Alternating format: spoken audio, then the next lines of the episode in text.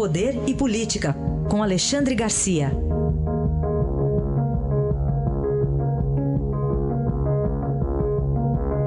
Alexandre, bom dia.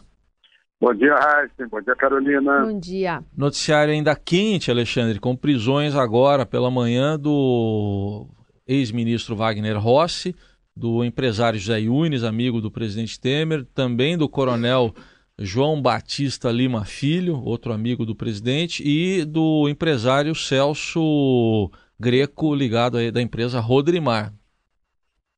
Pois é, eu, eu diria o seguinte, que essas prisões de hoje estão para o presidente Temer, assim como as prisões de José Dirceu e outros ligados ao, ao, ao, ao, presidente Lula estiveram na época para o presidente Lula.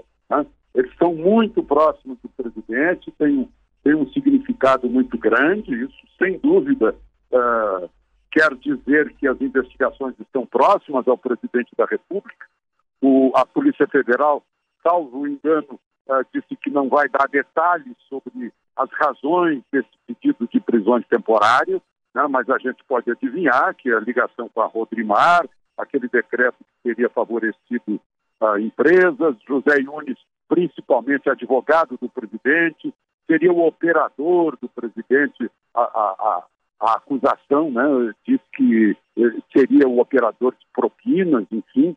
Então, sem dúvida, o que ocorreu hoje aproxima muito o, o, a investigação desse caso ao presidente Temer e afasta um pouco aquelas, aqueles argumentos do presidente que não tinha nada a ver, que o decreto era abrangente, não se destinava a Rodrimar, né? Parece que não é isso que a Polícia Federal está acreditando. Outra coisa que a gente tem que considerar é a absoluta a independência da Polícia Federal nesse caso. Né? Uma vez que, está envolvendo o presidente da República, que, em última análise, é o chefe da Polícia Federal. E ninguém quer saber se é o chefe ou não é o chefe.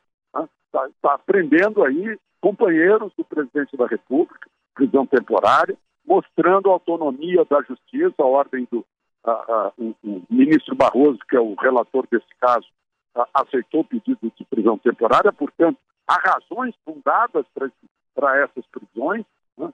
e e aí a gente conclui mostrando que enquanto o Pisciani e o Maluf vão passar a Páscoa em casa, esses, pelo jeito, vão passar a Páscoa atrás das grades. Não, especialmente é, o que a gente vinha falando, o noticiário sempre vem falando sobre a, o coronel aposentado da Polícia Militar, que era muito amigo do, do presidente Michel Temer, é, porque ele estava é, sucessivamente apresentando atestados né, para não, não, não, não depor a Polícia sim, sim. Federal e agora, de, enfim, depois de quase um ano protelando esse, esse, esse depoimento, ele foi preso. Então, é, como você disse, é uma, uma sinalização bastante importante nesse sentido. É, ficou claro que estava enrolando, né? É. é.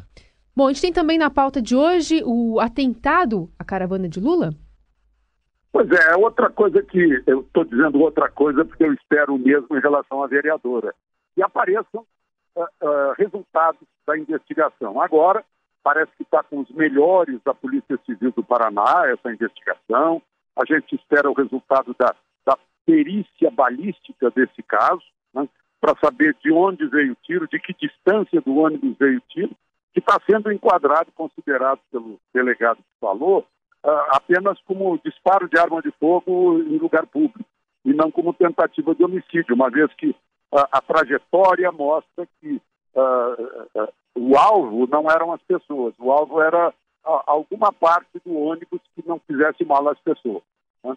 Então é preciso investigar isso e, e, no contexto de uma violência crescente, né? uma violência que antes era praticada só por um lado, agora é praticada pelos dois lados uh, esse impedimento de Lula entrar em Passo Fundo, entrar no, agora numa outra cidade paranaense, mostra que houve, de um lado, uma truculência que antes a gente só via de outro lado, né? Agressões, pneus queimados, derrubada de, de, de bloqueios, incêndio até em ministério aqui em Brasília, depredações, agora evoluiu para uh, criar o polo oposto.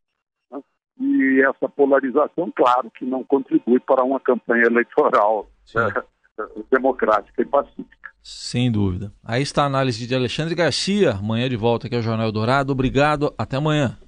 Até amanhã.